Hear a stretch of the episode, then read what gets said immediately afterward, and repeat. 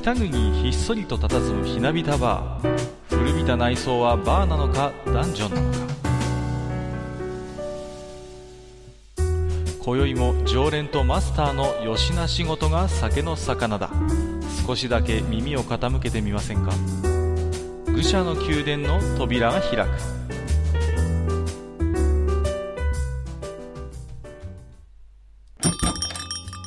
ややマスター今日も来ましたよ。はい、いらっしゃいませ。どうもどうも。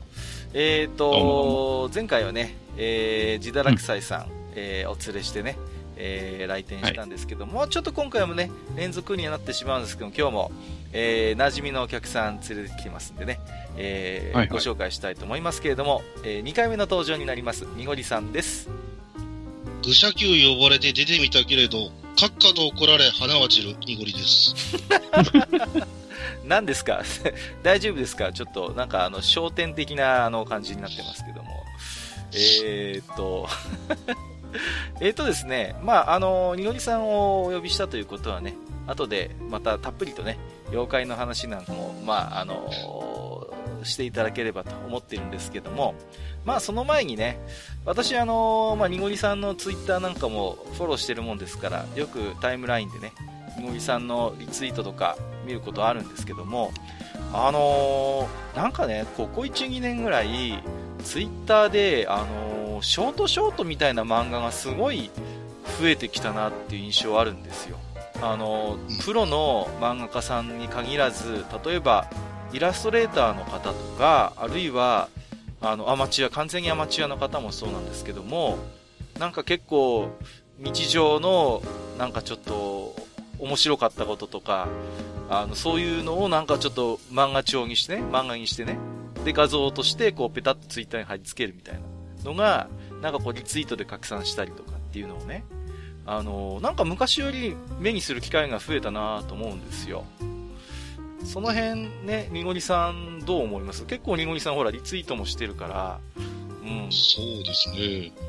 まあ、自分がリツイートしてるものを今、ちらっと見つつ、うんね、あの、どんなんあったっけなーっていうふうに見てるんですけど、うんうんえー自分がリツイートしたものが多すぎて、探せないっていう状況になってますけど。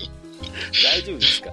いやえーあのただ、うんまあう、んえーただですね、あの、まあ、これ実はツイッターに限った現象じゃなくて、ほうほうはい。まあ、まあ、僕はこの現象をどっちかというと、ブログだったりとか、うんあの、ピクシブだったりとか、ああはいはいはいはいここら辺で拝見するわけなんですけど、うんうんなんかこう、エッセイ漫画が流行った時期があるじゃないですか。あるね。あだいぶ前。エッセイ漫画。で、そういう人たちに感化されてなのか、うんうん結構ピクシブでもそういう絵がすごく上がってきて、で、今結構ランキングとか見てると、そればっかですよ、あ、そう。上位が。へえ。あの、で、そういう人たちを見て、あの、フォローして、じゃあ私も書くって言って、なんかそういう感じになってます。あじゃあ、ツイッターに限った状況ではないということなんですね。うん。谷川さんなんかは、この辺、どう思います？うーん、まあ、増えたか減ったかって言われると確かに増えてるかもしれないんだけれども、うん。まあ、あの、作品を上げる上で、その、1ページ漫画みたいなのっていうのは、やっぱり作りやすいっていうのもあると思うんですよね。あんまりその長いネタを考えなくていいんで。うんだから、そういうのを、まあ、ポコポコと、例えばその、えーまあ、パロディにしても、二次創作にしても、ちょっとした、えーこう、シーンシーンで思いついたものっていうのを1ページの漫画にして、それを、えー形にして残しておくと。うん。うん、で、それがある程度まとまったら薄い本で出しちゃえばいいや、みたいなね。うん。そういうのはちょっとあるかなっていうふうには思いますけどね。結局、手っ取り早く反応も得られるじゃないですか。例えば、ね、そうそう。うん、よく目にするのはそういうアイマス系の二次創作って結構そういうショートショートの漫画みたいにしてイラストとしてねあの、まあ、セリフ付きのイラストって言った方が近いのかな。うん。で、ツイッターでポコッと上げたりなんかして、なんか、それが拡散したりするのってよく見かけるんですけれども。だから、はい、なんていうのかな。うん。まあ、貯めて貯めてドーンって出す方法よりも、そうやって細かく小出しにしていってね、顔をなんか、それを評価してもらうというか、いいねって言ってもらえることが、ある種なんかその、モチベーションにつながってるっていう節はなんか感じるんですよね。うんうん。書き続けるそういうモチベーションとしてね。うん。だからまあ、それが少しまとまってきたらそれこそね、あの、薄い本にしてまとめてみましたみたいなね。うんうんうん。まあ、それがある意味一番、なんていうかな、あの成功した例として、まあ、あの月曜日のタワーシリーズも入れられるのかなとは 思うんですけれども、うん、うんうんだからまあ、タワワの成功によってある意味、ね、あのー、結構意識してる絵描きさんも多いと思うんですよ。あ、こういうルートもあるんだみたいなね。はいはい、うんうんうん。だから、もしかしたらちょっとそういうタワワの影響もあるのかなっていう気は個人的にはしますけれどもね。うん。うん、まあ、影響というか、そういう流れの中で生まれてきたビッグタイトルがタワワっていう感じがしますけどね。ああ、もともとね、そういう潮流があって、うん、その中で、やっぱりあの作品っていうのは、まあ、クオリティもやっぱりものすごく高いし、あとはその、うん、なんていうの、必ず定期的にアップしてくれるっていうところがあったじゃないですか。うん。うん、必ず月曜日には上がるっていうね。だから、はい、なんていうのかな、ある種のちょっとした定期観光物というか、雑誌感覚っていうのかな。あ、月曜日だから今日タワーがあるみたいな。そういうところでもなんかこう、固定の読者を増やしていったのかなというところは思うんですよね。うん。まあ、あの作者さんに関しては、あの、タワーよりも前に魔性の牛尾とかもあるのでね。はいはいはいはい。うん、だから、その、こう、1ページものを、まあいろいろこう連作で書いていってっていうのは、そのタワーが初めてではないし、うんうんうん。だから他の作者さんもね、いろいろそういうのやっぱりあるので。うんうんそうですよね。だから、なんていうのかな、どんどんどんどん、あのー、ストーリーのその節目がね、短くなっていったのかなって気もするんですよ。例えば昔の長編漫画みたいな時代が長くあって、その中で、まあ、例えば、キララとか、キララキャラットとかっていうね、あのー、4コマ誌が出てきて、まあ、4コマをベースにしてストーリーを進めていくっていうものが出てきたりしたわけじゃないですか。日常系とか。はいはい。うんうんうん。で、さらにそれが、こう、短くなったのが、もしかしたら今のこういう、ツイッター1コマ漫画系のイラストなのかなという考え方もできると思うんですよね。うん。うん、どんどんどんどんそういう意味で言うと、面白い現象だなと思うんですけども、手っ取り早くその、はい、一つのストーリーがこう、イラストの中で完結していると。うん。うんそういう、なんていうのか、それがまあ、逆にどんどんどんどん重なっていって、まあ、一つの大きな、あの、まとまりのある物語というか、うん。まあ、物語っていうほど、しっかり構成があるかっていうと、そうでないものも多い気もするんだけども、やっぱりその、キャラ、キャラクターを消費するっていうことにどんどん読み、読み手もシフトしていったんでね。そういう時期だから、時代だからこそ成立する手法なのかなという気もするんですよね。うん。あ、ん？あ、一つ今思いつきましたけど。うん。絵描きさんは、まあ、お仕事でほとんど絵描いてるわけじゃないですか。うん。うん。でも、日常の一コマをこうやって絵で描くことで、仕事からこう、ある意味、あの、現実逃避してるというか そういうこともあるのかなと。あ結構ね、だから自重気味なね、その自分を自虐自虐的に書くようなのって、一つ流れとしてありますもんね、確かにね。うん。だから、タワーみたいに、あの、これをもう商品にしようとかって書いてるような、じゃなくて、本当にもう、あ、やらなきゃいけないけど、ちょっとこっち借りてって言って、それである意味モチベーション持ってるっていうのは、もしかしたらあるかもしれない。あるかもしれないですね。そういう手慰み系っていうんですかね。うんうんうん。なんか、それもわかる気がしますけど。まあね、ちょっとこの辺も突き詰めて考えていくとね、いろいろ面白い話ができるかなとは思うんですが、とりあえず今日はですね、えー、前回ちょっと話したいことの半分も話せなかったということをですね、えー、おっしゃってたにごりさんですので、また今日もですね、存分にですね、妖怪話を本編ではお聞かせいただけるのではないかなと期待しておりますので、えー、本日もにごりさん、マスター、よろしくお願いいたします。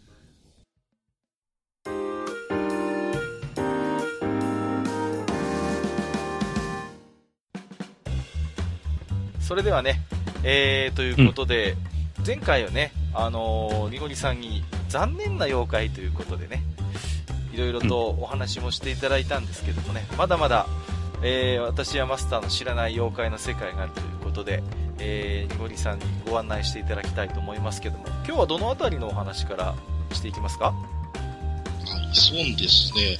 前回ですね、ちょっと、あの、いろいろすっ飛ばしまして、はいはい。妖怪あれこれをまず言う前に、妖怪って何ぞやと。おうん、そこから、まあ、ちょっと話したんですけど例えばですね、妖怪は妖怪でもいろんな妖怪がいるじゃないですか。まあそうですね。うん、うん、で、その妖怪を分類するっていうことについてちょっとだけお話ししたいなと、まず。ほう。妖怪の分類学。はい、なんですけど、ただ、えー、まず第一に言っておきます。はい。えー、これはね、あの、まあ、ご存知、えー、妖怪の小説家でございます、えー、京極夏彦さんの言葉、そのままなんですけど、えええー、分類する必要はないと。ちょっとあの、前回の自堕落斎さんみたいにちょっと結論から入っちゃってる感じがしますけど、大丈夫ですか？そうですね。はい、はいはいはい。もう、はい、もうそうなんですけど、完全にですね、僕もその意見に同意しまして、妖怪は、妖怪っていう便利な言葉であるべきだと思うわけなんです。ただ、はい、あの、やっぱり、いろいろ議論が起こるわけですよ。まあ、そうですよね、当然。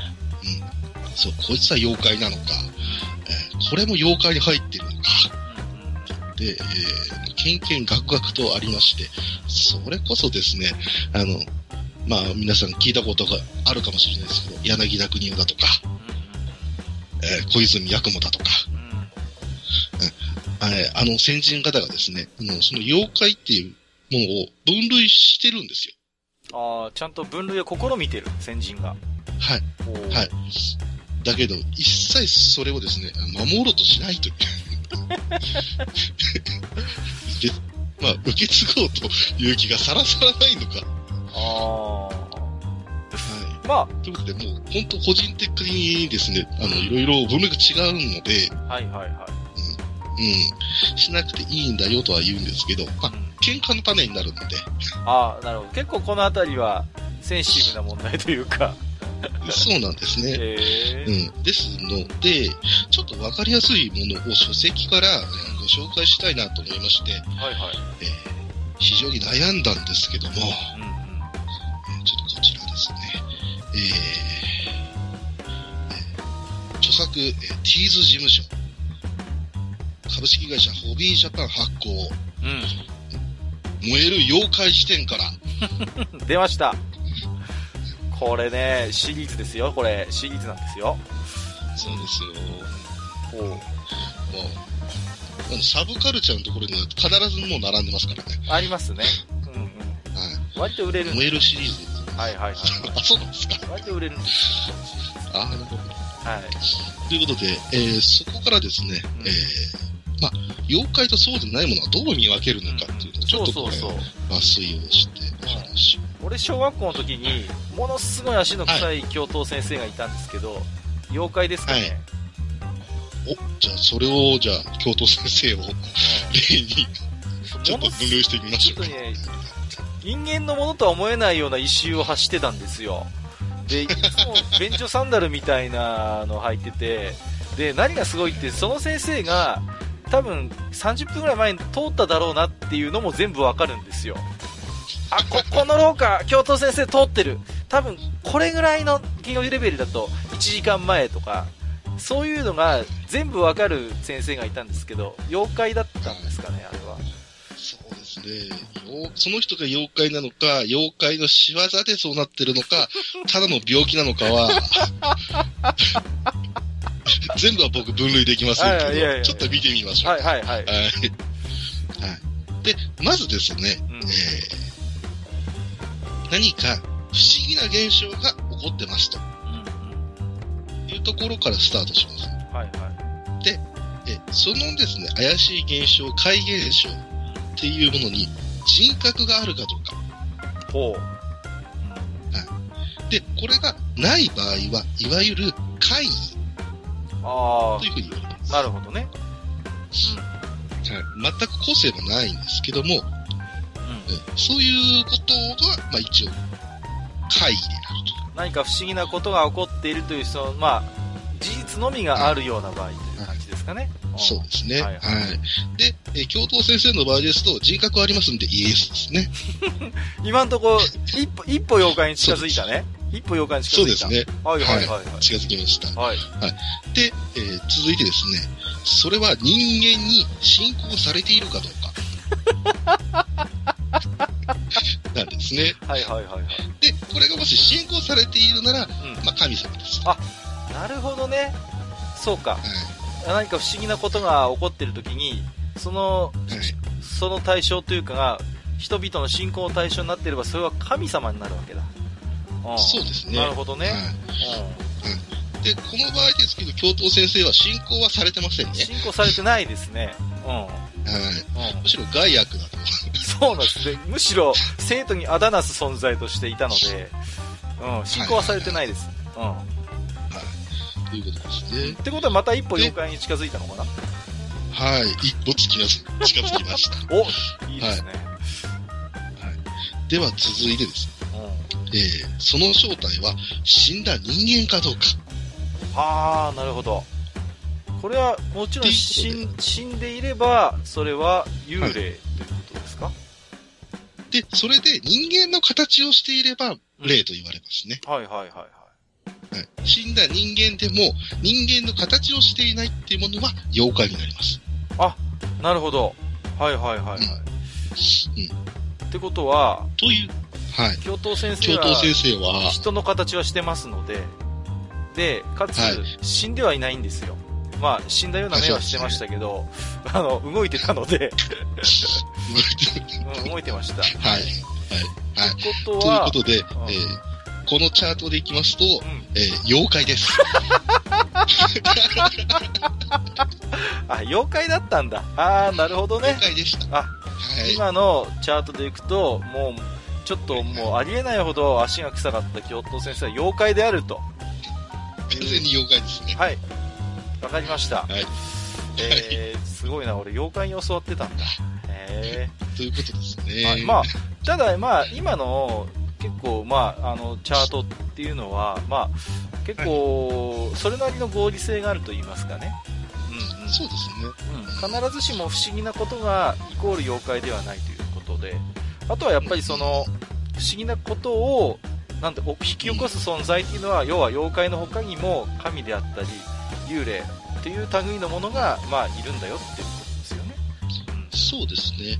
で、まあ、この分類が意味がないっていうのは、本当に現代の日本であるからなんですけども、うん、あの実際ですね、まあ、昔の人は、こういう、まあ、認識の方法を持っていないと、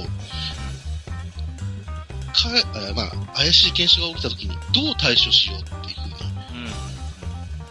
うん、なるわけですよ。なるほどね。じゃあ、そう、これは、まあ、見過ごした方がいい回なのか。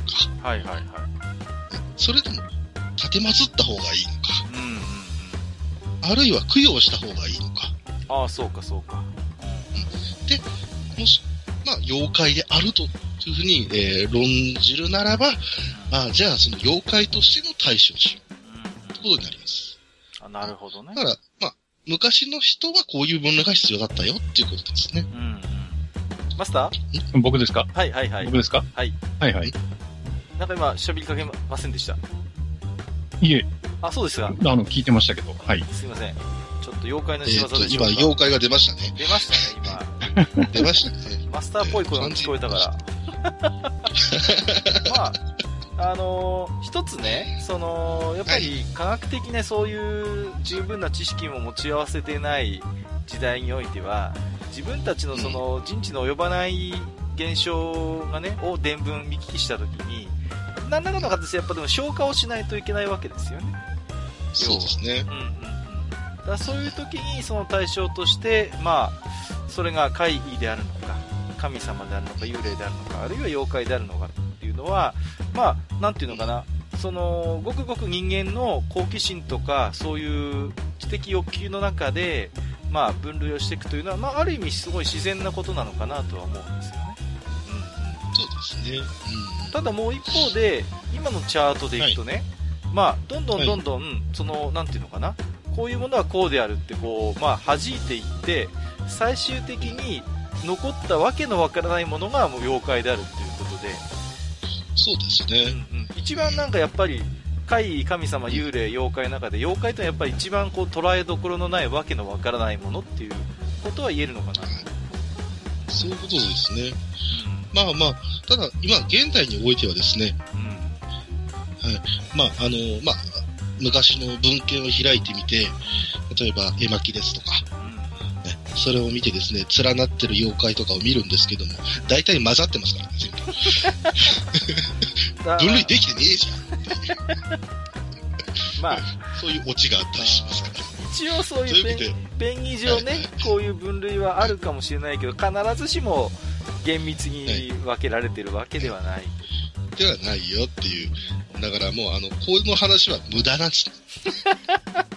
ちょっと、10分以上おしゃべりしてきましたけど、とりあえず、はい。無駄から始めました。あ、無駄から始まったということはい。なるほど。というわけで、残念トークがここから始まるわけですけど。トークからして残念なんですけど、大丈夫ですか？ここは。大丈夫です。はいはいはいはい。うん、はい。で、まあ、えっ、ー、と、続いたんですけども、うん、えっ、ー、と、前回ですね、ツイッターの方で、はいはいはい。えー、はい。いろんな方がですね、あの、妖怪話をちょっとしてくれていたので、そうなんですよ。ものすごいね、ですね、うん。あのーはい、前回の妖怪話はものすごいツイッター上でも反響が大きくてですね、うん、そのあたりはみのりさんにもいろいろと、あのー、フォローしていただいたというかあのチェックもしていただいたんでね。その中でぜひちょっと、はい、あのさらに掘り下げていただければなと思っていたんですけれども。はいありがとうございます。それではですね、ちょっと一部抜粋という形になりますけども、えー、まあ、その例をちょっとご紹介しつつということで、はいはい、まず、えー、天音さんのウワンですね。はいはい、ウワン。はい。これはもう、愚尺の本編の方でもご紹介いただいた、取り上げていただいたと思うんですけど、はいはいはい。はい。だから本当にですね、この妖怪に関しては、えー、もうそれ以上言うことないです。何でしたっけ、はい、なんか、塀の上の方からこう、ニュッとそうです、そうです。うん。塀の上で柳の下とか松の木とかにいるのかいないのかみたいなぐらいだったんですけど、この妖怪に関しては、えー、逸話もすごく残ってまして、で、絵巻にも残ってはいるんですけども、え、じゃあこいつはまあ、見るからにですね、ちょっと筋肉、まあ、筋肉というか、まあ、ちょっと体が大きいので、え、鬼なんじゃねえかとか、えー、でも、えー、手がですね、三つに、指がですね、三つに分かれてるから、これはまた別の妖怪なんじゃねえか。とか、えー、そういう驚かすだけの妖怪であるから、うん、きっと狸が化けてんじゃねえかとか。ああ、なるほどね。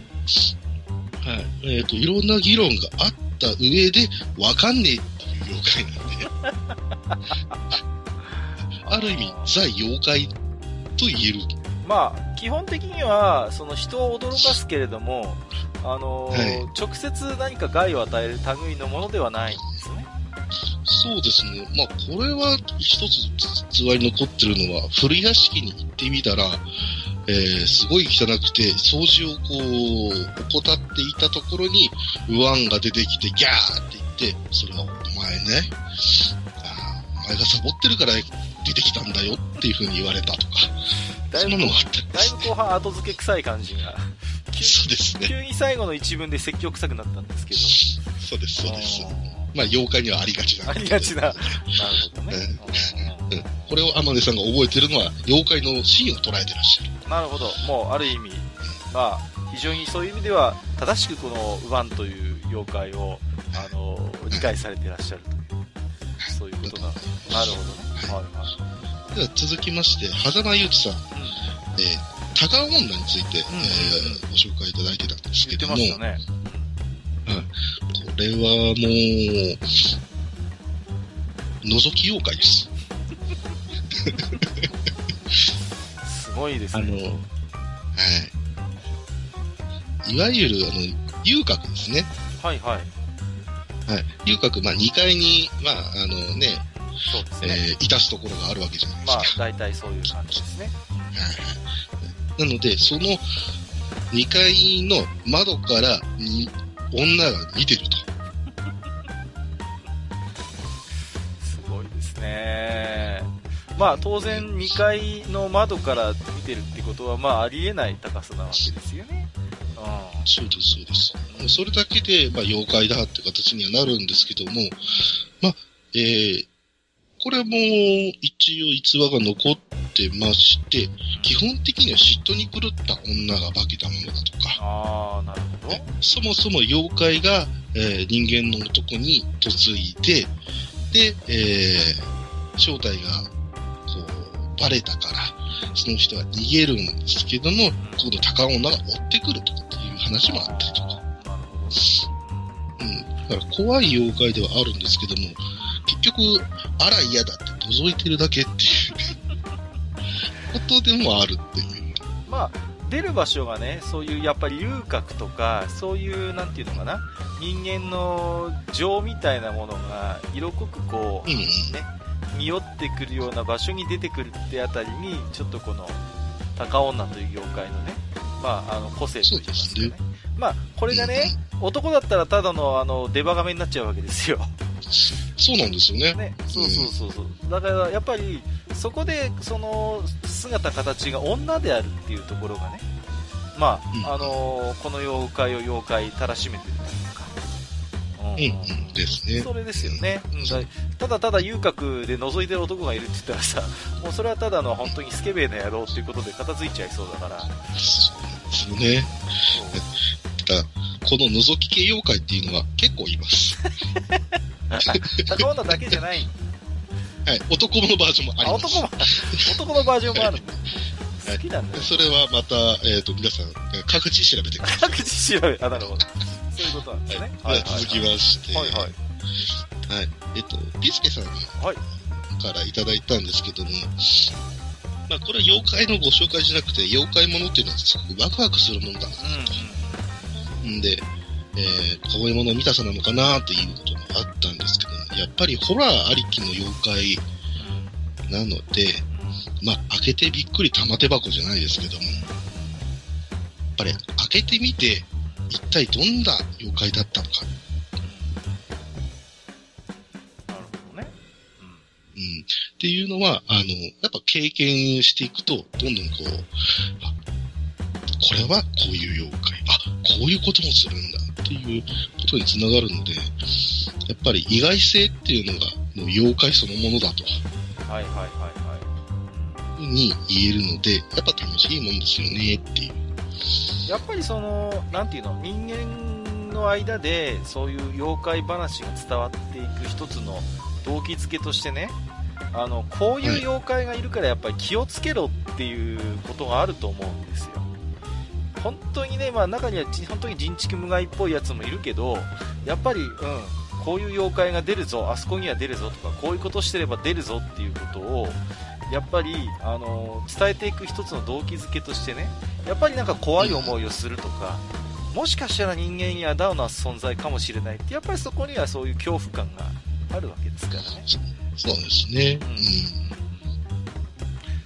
うん、うん、言ったら、まあ、タブー教育とかっていう面もすごく強いのが妖怪ですので、はいはいうん、ただ教育されるだけではこうやっぱり妖怪っていうのわからないわけで、そのタブーの先にあるみたいなものがあるみたいな、そう,、ね、そういう楽しさもね、うん、あるんじゃないかなと思います。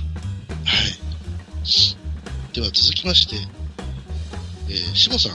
はい。ええー、豆腐小僧ですよ。ああ、これは有名ですよね。ねえ。まあ、妖怪の中でもだいぶ、まあ、可愛らしい妖怪と。いうことなんですけども、本当にですね、えー、まあ、豆腐構造の、その、発祥っていうのは、実はあんまり分かってない。ほう。いつの間にか、えー、いて、いつの間にか流行ってたんですよ。結構メジャーですもんね、やっぱりね。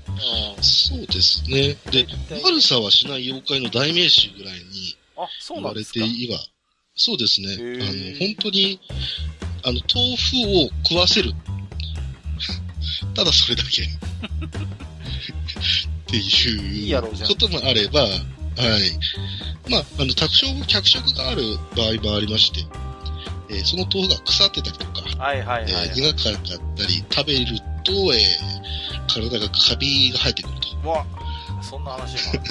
なるほど。うん豆腐だと思って食ったら、あの、チリとてチンだったっていうね。まあ、そういう こともある。落語の世界かなっていうね。はいはい。いうこともあるんですけども、まあ、あの、さっき流行ったって言いましたけど、うん、すごく流行ったんですよ。なぜか。ブームって言えるぐらい流行ったんですか、はい、こいこいつは。はい。どこが発祥だっていうのも一切ないんですけど、うん、あの、例えば、えー、江戸の時代の街道の宿場の地図ですね。はいはい、ここにはこれがありますよ。ここにはこの店がありますよ。っていうふうに書かれた地図。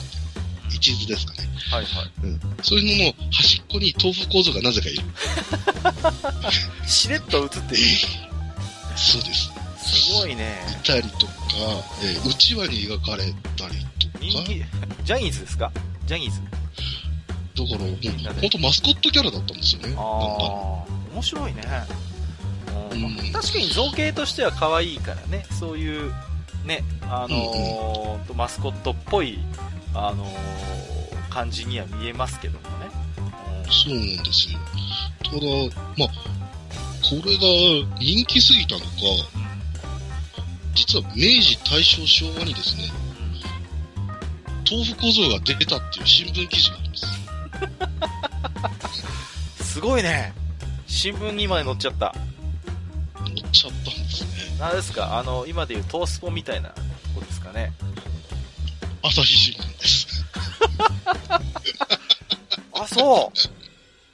とか、東京新聞とか。はいはいはいはいはいはい。結構メジャーどころでも、あの、うん、妖怪話って、まあの、言ったらちょっと騒ぎになったら書くみたいな。はいはいはい、はい。ですか。うん。で、変なコーナーの一角に、まあ、豆腐構造が出たかもねっていうのが載ってると。すごいね。いやー、メジャー誌を言わせた。うん。だから、もしかしたら平成にもいるん。じゃないかという。いるん。じゃないですかねえ。うん。あれでしょ、今の時代だったら多分男前だったりするわけでしょその、お父さん。もね。豆腐食えっつって。そうそうそうそう。男前みたいな感じでね。まあいいや。失礼しました。広がらなさそうやったね。うん、ちょっといまいちでした。えー、あと、しぼさんですね、あの、一旦門面が、えっ、ー、と、方言喋ってたねっていうことで。ああ、だってそのイメージありますよ、鬼太郎だって。ね、えー、そうそうそうただこれは、えっ、ー、と、第1シーズン、うん、第2もかな、えー、普通に標準語喋ってました。そうなの？後付けです。後付け、後付け。ない、ない、それはない。声優さんのあれなのかしら。いや、えー、後付けです。後付けなんですね。手こ入れですね。あ、手こ入れ。キャラの。キャラの手こ入れ。妖怪全然関係ないじゃないですか、あそうなんだ。ええー、はい、ね、なんかなまってたなってイメージあるからね。えー、そうですね。僕らの知ってるイッターモーメンは、もう結局あの、感じですからね。そうそうそう。だって我々の世代言うても吉幾三世代ですからね。そうですよ。うんうんうん。次行きます、ね。はいはいはい。はい。えー、はじまさん。マスター私ですか？はい。マスター。はい。テイタンさんからです。ほう。薄いな今日。半分、半分透けて見えてますね、あの、後ろの酒瓶、ね、後ろの酒瓶が透けて見えてますけど、ちょっともうちょっと濃くなっていただいてですね。はいはい。はいはい。ね、そうそうそう。ということで、テイタンさん、え赤波について、えー、うん、語っていただいてるんですけども、まあ、赤は、まあ、色でいうところの赤と、まあ、同音であったりだとか、えー、ちょっとなまって悪、悪ですね。悪い。はいはいはい。とか、えー、あとは飽きる。いわゆる、えー、仏教の罪の一つの悪ですね。宝飾だとか、えー、そういうものとか。で、赤な。で、あとは舐めですけども、まあ、普通に舌で舐めるっていう意味合いもありますけど、あとは、触れるとか、えー、味わうだとか、経験するっていう、そういうのも舐めって言いますよね。うん。わかりますよ。うん。はい。で、汚れをあえてですね、この妖怪は確かに化け物なんですけども、まあ、悪だったり、罪だったり、そういうものを経験していく、味わっていくっていうのは、人間の成長過程でもあると思うんですよ。ああ、なるほどね。うん。もうそういうものを貯めてしまっては、まあ、物置が寄ってくるけども、常に清廉潔白であるべきだというふうに、あ、こういう説法をしていたっていうのを今作ったんですけど、どうですか作ったんかい。はい。いや、あのテイタンさんがね、赤なめって、じゃあちょっと安易なネーミングだよね、みたいなことを言ってたんですけど、これもちょっと深読みするとね、ある種その、なんていうのかな、また今とも随分環境も違うわけだから、体を不潔にしているとね、結構命に直結する危機になることもあったと思うんですよ。やっぱり病気とかも含めて。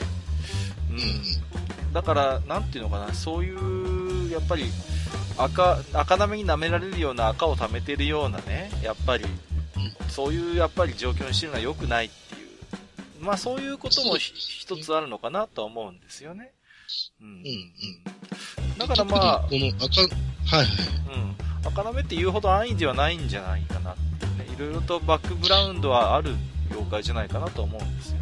そうですね。まあ、安易だからこそこういう風にまだ残ってるっていう場もまあまあ、シンプルだからね。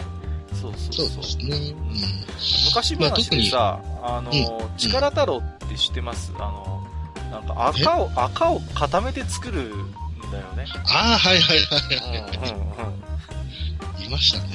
いましたよね。そんななんか、昔話で見たことあるんですけど、うん。割とだから、我々ほら、今はね、もうほぼ毎日のようにシャワー浴びたり風呂入ったりするけど、まあ、多分今の人たちよりはね、赤っていうものが、それなりに身近な存在だったっていうところも、匂わせるような妖怪ですよね。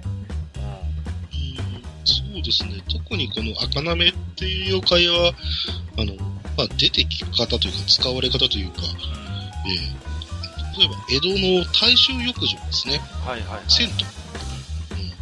うん、で、えー、あそこには赤波いるぞ。って言って、そういう会話の記録が残ってるみたいな。あ、そうなんですか。うん。だから、あそこには、まだぬめぬめしてっぞと。はいはいはい、はい。オケが、だから赤なめだっていうことで、まあ、あの、ある意味隠語として使われてたのかなっていう。あ、なるほどね。はいはいはい。うん。それこそ。そういうこともあったのかもしれない。それこそね、妖怪という、なんていうか、その、客体があるわけじゃなくて、ある種その状態を指して赤波がいるぞっていう、赤波がいるような、そういう、うん、ね、あまり清潔ではない状態みたいな、そういう使い方も多分されたんでしょう。そうですね。だから、それで、まあ、清潔さをある意味、こう、みんなで清潔なとこに行こうみたいな、うん、そういう集団意識があったのかもしれないでえー、続きまして、えー、フェザーノートさん。はいはい。はい。えー、白練りは、道徳心を養うための妖怪ではということでいただいてたんです。はいはいはい。さすがのフェザーノードさんも深いですよね。いや、この方ね、あのーうん、結構、どんな話題も深掘りしてね、また、えー、あの、ツイッターで、あの、ギュッと凝縮してね、リアクションしてくださるもんですからね、すごいなと思ってね、えー、いつも聞いてるんですけどね。えー、本当に、もう、目から鱗の話もすごく多いので、勉強させてもらってるんですけども、はいはい。まあちょっとこれは、フェザーノートさんに返すにはちょっとあまりにも説得力薄い話になってしまうんですけども、えー、えつくも神なんですね、うん、基本的な、白練りっていうのは。で、まあ、つくもっていうのは、いわゆる99って書いて、つくもですよね。つくもジェックなんてキャラクターもいましたよね。あ、そうですね。すいません。無理やりぶっ込みました。失礼しました。はい。ということで、まあ、日本での申請の数字って言ったら、8なんですよ。まあ、まあ、古代日本でしたら。とかね。うん、そうそう、8万とか、うん、まあ、いろいろありますよね。うん、そうですね。あの、八重垣の、うん、そうそう。まあ、非常に、あの、なんていうの？縁起のいい数字だし、はい、まあ、どちらかというと、こう、ポジティブに使われることが多いですよね、8という数字。はい、そうです、そうです。で、それで、8の次で9なんですよ。はい。そして9の次は完全数の10なんですね。うん、で、えー、基本的には10は点を表す数字。英語じゃないんですよ。はいはい。いわゆるこう、展開の方の数字であるということが言えるので、えー、さらにですけども、9は、えー、苦しいを連想させる。苦であると。まあ、意味言葉ですよね。そうですね。まあ、いうことで、まあ、ある意味、隔離用とか、ああいうものを連想させる数字であると。で、えっ、と、つくも神っていう、その、まあ、名前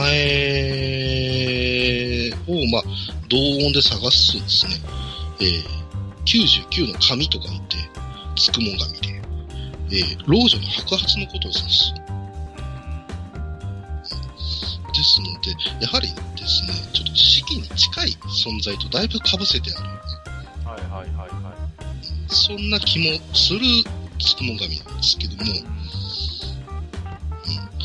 これはですね、もう、まあ、物が命の形を変えて、人や動物に近しい姿になって動き出すっていうことなんですけども、これは、もう実は世界中に結構溢れてると。うん。これだって似たような話はそれこそいくらでもあるじゃないですか。そうです、そうです。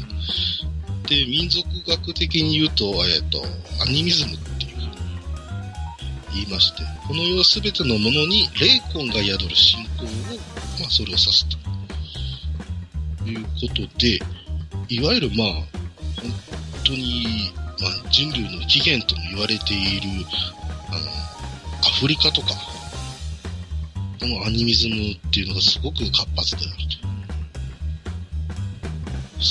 つまるところ、一番使い古された教訓方法といっても過言じゃない。まあ、うん。なので、このつくの神っていうものは、やっぱり、えー、道義心ださん、ありがたい言葉で 書いてあったんですけども、やっぱり今の世の中でもね、こういうのは必要なんだな、っていうことで。なんかまあ、非常になんて古い神様なんですよね、つくも神っていうのはね。あの、ね、概念としてもね。人間のなんていうの、この、うん、根源的な、そういう何か、あの思いというか、そういうものにものすごい密接にやっぱり絡みついてるんですよね。で、まあ、白うねりというのも、まあ、ある種のその、まあ、布ですよね、言ってみればね。そういうものが、まあ、動き出すっていうところでね。うん、なん、なんていうのかな。非常に、こう、今我々が聞いてももしかしたらあるかもしれないなってちょっと思わせるようなね。やっぱそういう、そうですね。うん。ちょっとした説得力があったりするんですよはい。ですね。そして、あと、フェザーノートさんなんですけども、はい。えー、おすすめの妖怪本あればということで。おっしゃってましたね。そうそうそう。はい、はい。もうちょっと気になる。ちょっと一冊、はい。ご紹介をさせていただきまして、えー、これは今年出た本なんですけども、ほうえー、大和渓谷社から。山系で？はい。あのー、ほう。意外な、はい、意外な版元が出てきたな。えー、はい。えー、ときめく妖怪図鑑ということ そうですか。へえ。はい。で、すごくですね、カラフルで、まあ、全編総天然色と。ああ、そうですか。で、なんですけども、すごくデザイン的でシンプルで描かれてまして、で、えっ、ー、と、妖怪も、まあ、おどろおどろしい形ではあまり関わらず、えー、まあ、あの、元のものを、水彩画みたいなタッチで描いていたりだとか、はいはい、はい、ということで、面白おかしく、えー、楽しく見えると。だパラパラとめくってても結構面白いそうです。あえー、ただ、監修がですね、うん、現代の代表的妖怪作家、はい、東正夫さんが監修ししてます、ね、はいはいはいはい、はい。じゃあ、はい、中身もかなり本格的と言いますか。ね、はい。本当に深い話もあると非常に詳しくわかりやすい内容で、あ、と思っておりました。おすすめしたい。はい。で、さらにですね。はいはい。それにね、とどまらずですけども、えー、妖怪聖地巡礼のハンドブックとして使える出たもう、今年の、今年の流行語じゃないですか、もう。聖地巡礼。ねえ。ねえ。いうこともありつつ、まあ、ここは、うん、さすが山系ということで。うん、さすがですね。ちょっと山系色出してきましたね。えー、なんですけども、ただ、妖怪グッズだったりとかですね、えー、他の、まあ、妖怪本の紹介とかもあると。へえ。あ、じゃあ、あのー、他の何かこう、妖自分の中の妖怪学を深める上で、非常に指針になるところがいう。そうですね。入り口としては、これ以上ない本なんじゃないかと。なるほど。うん、思いますので、はい、本当にあの、えー、っと、大人が見ても楽しいし、子供と一緒に見ても楽しい本じゃないかなと思いますので、わかりました、はい。ぜひご覧になっていただければなと思います。もう一回じゃあ、あの、署名の方を紹介していただいてよろしいですか？えー、はい、えー、ときめく妖怪図鑑。ときめく妖怪図鑑。えー、大和警告者からということでございますので、はい。後でね、じゃブログの方にちょっとリンクも貼っておきたいと思いますので、えー、ありがとうございます。はい。はい。よろしくお願いします。えー、ここまでお話ししましたけども、ツイッターでのご紹介は以上ということで。はいはいはいはい。はい。で、えー、Gmail に移りたいんですけども、えー、Gmail ないということで。そうですね。Gmail の方特になんか、はい、よえっ、ー、とまあ、実はあのー、一通ですね、最近寄せられたものがあるので、それは後でまた、えー、お便りの方で、え紹介をしたいと思います。ありがとうございます。はい。ありがとうございます。えー、では、お待たせいたしました。えー、続きまして、はい。今日の残念妖怪のコーナー。あ、待ってましたやんややんや。えー、やんやや。やんややんや言ってるの、一人だけで。いやいやいやいや、いやいやいや完全に注目。いたいたいた。仕事しましたね。出てきた。もうね、マスターが喋らないと、もう全国1億2000万人のパニオファンがですね、あの、枕を涙で濡らすということになりますんで、ぜひちょっとですね、喋っていただければと思いますけれども、えー、じゃあ、ここから先は、あの、新作のあれですかね、えー、残念妖怪についてご紹介いただけるということで。マジか前回ちょっと引っ張りましたが、はいはい。クリーピングコインの原型になったんじゃないかという。はいはいはいはい。まあ、クリーピングコインといえばね、ウィザードリーではおなじみの、えー、はい、空飛ぶね、えー、コインということで、これの原型がある。クリーピングコインはなんか、えっ、ー、と、ブレスを吐くでしたそうそうそう。うん。もう、有名でね、あのゼロダメージのブレスを吐くことで有名な、まあ、そんなやつなんですえ、まさかそんなところまであるの？エピソードとして。はい。え？はい。で、こちらご紹介したいのはですね、えー、銭神という妖怪です。銭神おはい。まあ、読んで字のごとくということですかね。はい。なんですけども、これはですね、世界中の、えー、銭の性が集まってできた薄雲なんです。薄雲はい。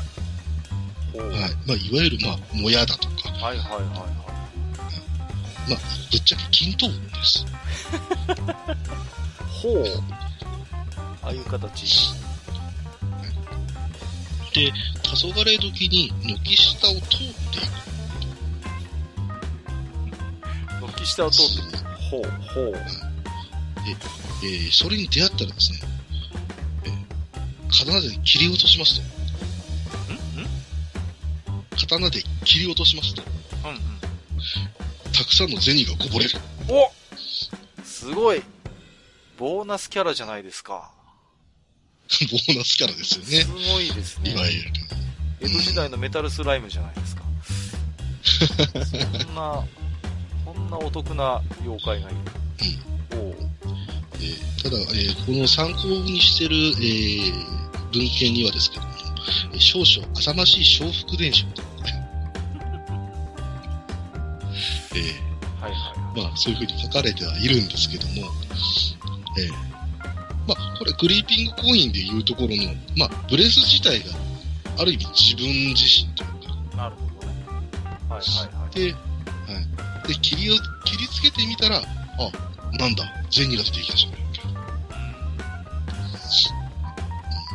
ということもあるんですが、えー、これはですね、まず、残念妖怪として、えー、ご紹介してるわけです。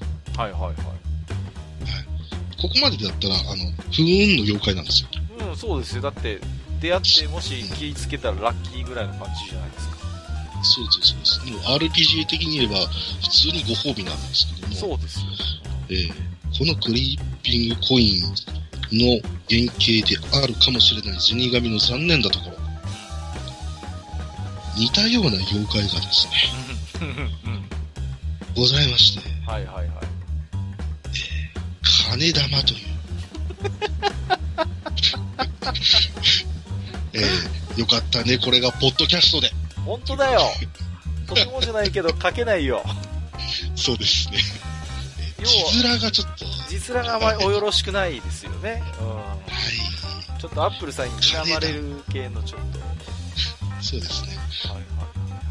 金玉。で、はい。しかもこの金玉なんですけども、えー、基本的には2種類になると。なんで2種類も用意しちゃったかなわからないですけども、えー、大体全部、えーえー、お金が落ちてきたりとか、うん、えー、あとは光り輝く卵のようなものが落ちてくるとか、えー、そういったものがありますので、はい、えー、こういった意味で残念と。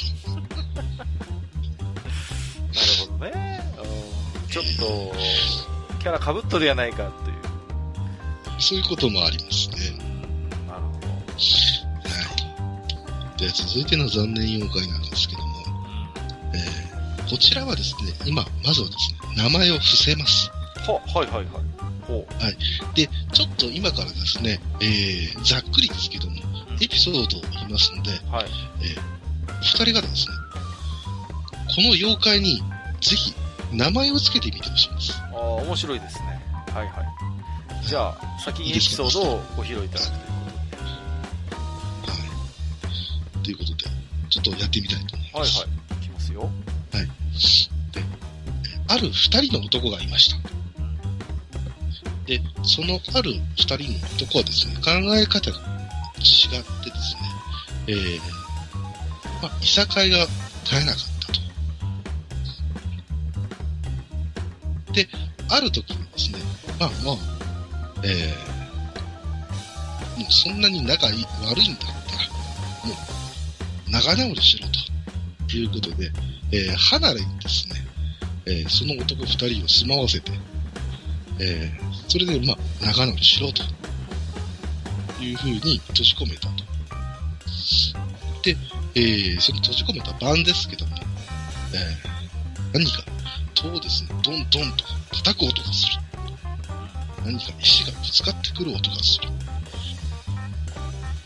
そして、開けてみると、何にもない。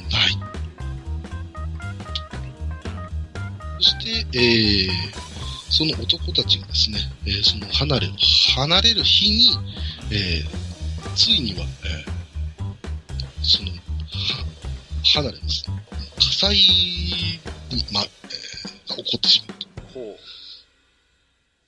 で、えー、そういった会に見舞われたので、えー、お寺の和尚さんにですね、話を聞いたところ、それは、えー、いさかいの絶えないお前らの、えー、この妖怪が、ちゃんとしろと、いうふうに言ったよ、言っているんだよっていうことで、この妖怪のお話は終わるんですけど。さて、この妖怪にですね、えー、名前を付けるとしたら、簡単なもんで構いません。はい。はい。まあ、今、この段階でですけども、残念なエピソードはあんまりないんですよ。うん。うん。ですので、そこら辺も考えて、ちょっと考えていただきたいんですけども。うん。はい。じゃあ、どうしようかな。じゃあ、先にいいですか？うん。じゃあ、言いますよ。はい。妖怪、火付けつぶて。シンプル。ちょっとありそうじゃないですか、なんかちょっと。ね。最最初はつぶてで、こう、どんどん、と、ね、鳴らして、それでも、こう、なんかこう、ね、仲違いが続くんだったら最後には火までつけるぞと。ちょっと、ね、ありそうかなと思ったんですけども。ありそうかな。うん。じゃあ、じゃあマスターの意見も聞いてみようじゃないですか。はい。えー、長谷川平蔵。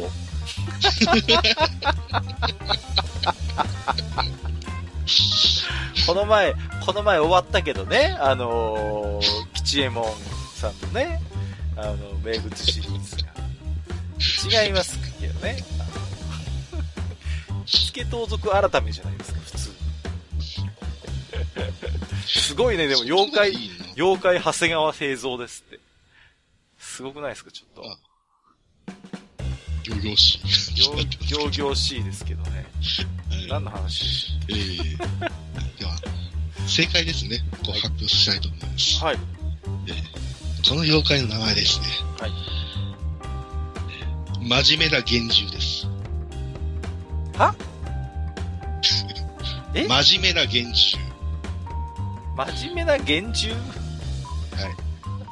幻獣ってあの、幻の獣の幻獣ですかそうです。はいあのさ、形容詞ってずるくないちょっと。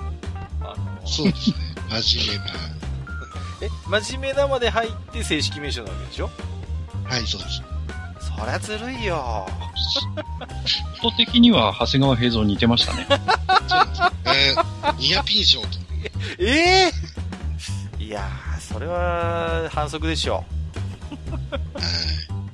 反則でもありますし、まあ、ダサいじゃないですか。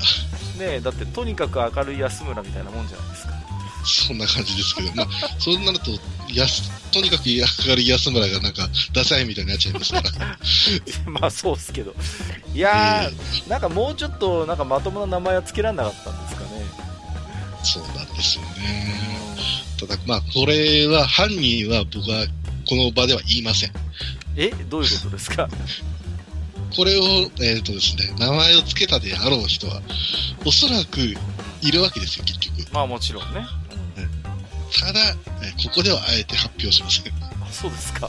はい。はい。はい、だから、えっ、ー、と、攻めるなら、えー、その人を攻めたいところですけど、うん、えー、話したかったのはですね、うん、えー、妖怪側には解明権ってないよねって話なんですよ。まあ確かにね、妖怪の側がね、あの、異議申し立てはできないですからね。そうなんですね。で、ね、いきなりセットの脇から出てきて、おいおいおいおいって、聞いてないよみたいなのはないわけですからね。そうなんですよ。だから妖怪の中でもですね、名前がついてる中でもですね、うん、えっ、ー、と、まあ、きっちり名前を名乗るっていう場合もあるんですよ。はいはいはい。はい。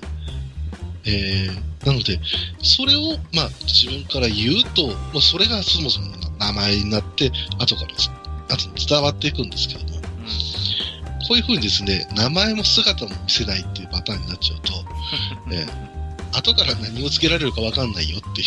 本当ですね。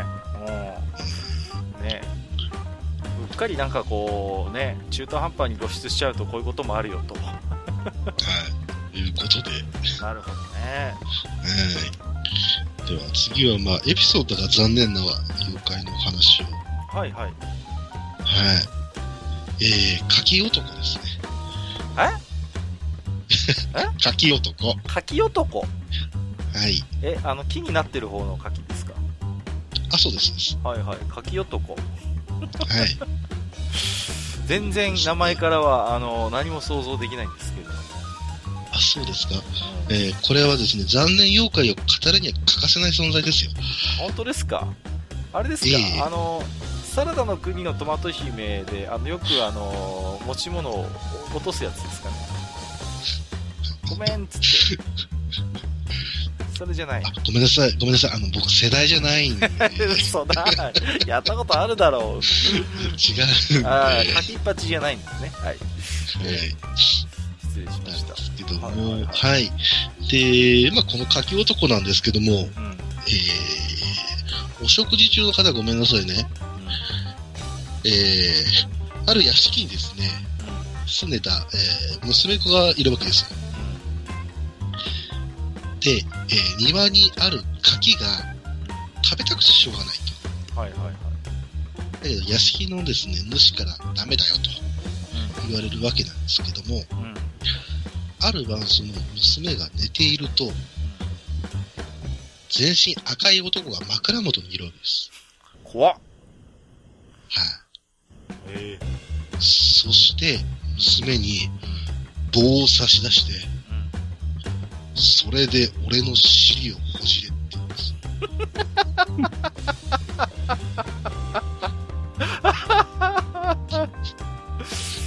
それあれでしょ、あのーはい、ねあのー、そういうお店なんでしょ、はい、そういう手入れできますっていう、あの、お金を払ってね、そういうサービス。あ今で言えば多分そういうことがあったんでしょうけども、まあ、これがどうなるのか、まあ、ちょっと話の続きを。はいはいはい。はい。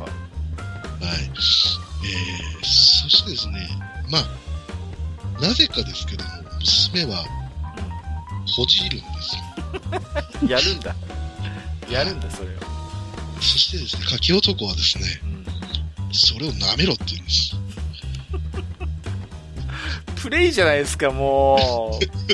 プレイじゃないか、もう。いやそれで、うわーってならなくて、えうん、超美味しいんです。うまいの、それが。甘くてすごく美味しい。で、えー、夢中になって何度も何度もほじくってはなめ、ほじくってはなめをやるんですけども、えー、気づいたら朝になってまして。はいはいはい。で、男はいなくなってたと。そしてふと見ると、庭の柿の木の実が、えー、ほじった穴が、えー、開いていたよと。ああ、そうですか。はい。ほう。これが東北地方に伝わっております。あ、うちの方かい。なんか恥ずかしいな、なんかもうそれだけでちょっと恥ずかしいぞ。そうですか。えー、えー、これが柿男なんですけど。なるほど。じゃあ、えー、あの、その、何も、何もケツじゃなくてもいいじゃないですか、だったら別に、もっと。ね？もう、アンパンマンのようにさ、あの、普通に頭を割ってさ、これお食べってやればいいのにさ、なぜわざわざケツをほじらせるのかっていうね。それが一番この鍵男の肝なんでしょうね。うん。知りかよいや、本当ですよね。伝わってくっていう。これアンパンマン形式だったら多分歴史の中で埋もれてった可能性が十分にあるかなりありますね。いやすごい話ですね。これが本当残念妖怪の筆頭ということで。いや、本当ですね。残念すぎますね。はい。で、一方でですね、えー、こういう残念ななり方っていうことも、はい。あるよということでちょっとご紹介したいんですけども、えー、ジャンという。ジャンジャンです。鉄鍋の。ジャンじゃない。あ、違う、違う。違う。あのー、なん、なんですか？はい、えー、ソーサリーに出てくる、あのー、ちっちゃいよ、ちっちゃい妖精。わかんない、わかんない。わかんない。スティーブ・ジャクソンの。わかんない。あ、わかんない。あ、失礼しました。うん、はいはい。せめてナディアの主人公とか言って。すいません。なんか今、なんか今ぶっ込んできましたよ。ぶっ込んできたんですけど、うん、絶対これ終わんねえからやめます。はいはい。すいません。はい。それ先に行きましょう。はい。これはですね、えー、海が光って轟音がすると、魚が取れなくなるっていう怪異なんですけど、うんうん。えー、いわゆるおじゃんになるって言葉がありますよね。ありますね。え？まさか。語源とも言われていると。まさかの。そうなんですよ。それがじゃん。なんですけども、えー、これはですね、いわゆるですね、現代で科学的に解明されちゃってる妖怪なんですよ。ほう、それは興味深いですな。うん。まあ、もしかしたらマスターはもう分かってるかもしれないんですけど、えー、地震の前触れに起こる現象の一つとされてまして、うん、まあ、海底のプレートがこう、動いたりとかっで、えー、まあ、摩擦、まあ、でかい摩擦ですけど、まあ、起こって、まあ、そこで、えー、まあ、海の中ですけど、雷が発生すると。はいはいはいはい、はい。いわゆるですけど。うん、で、それの音が鳴るっていう現象が、いわゆるジャンになるんですよ。なるほど。だからもしかしたらジャンっていう名前もその、音音から来てる可能性もあるっていうか、そうです。そういう大きな音がするんですね。うん。海底から、あの、聞こえる音なんで、多分こういう風にこもっちゃうああ、確かにね。うん、そのままなんだと思うんですけど、えー、まあ、こういう風にですね、妖怪として紹介はするけども、うん、科学的に証明されちゃってるっていう、こういう残念ななり方もあると。なんかあれですね、あの、夢がないというか、ね、ちょっと完全に現象論になっちゃったっていうね。うん。まあ、これはまあ、ある意味では、まあ、妖怪の一つです。運命なんですよね。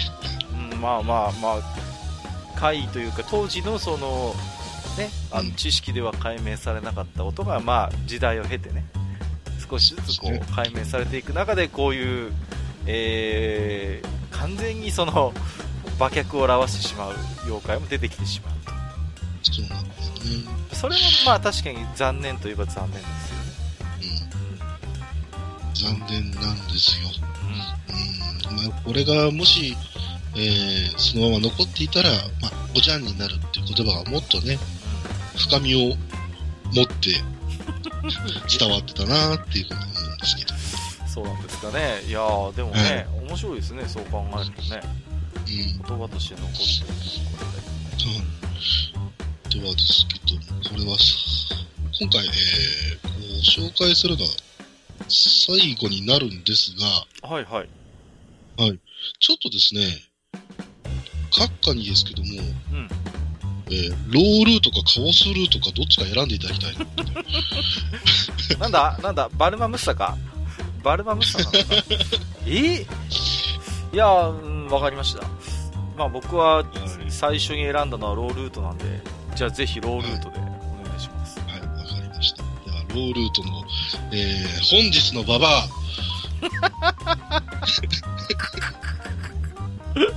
はい、本日のババア。はい。はい。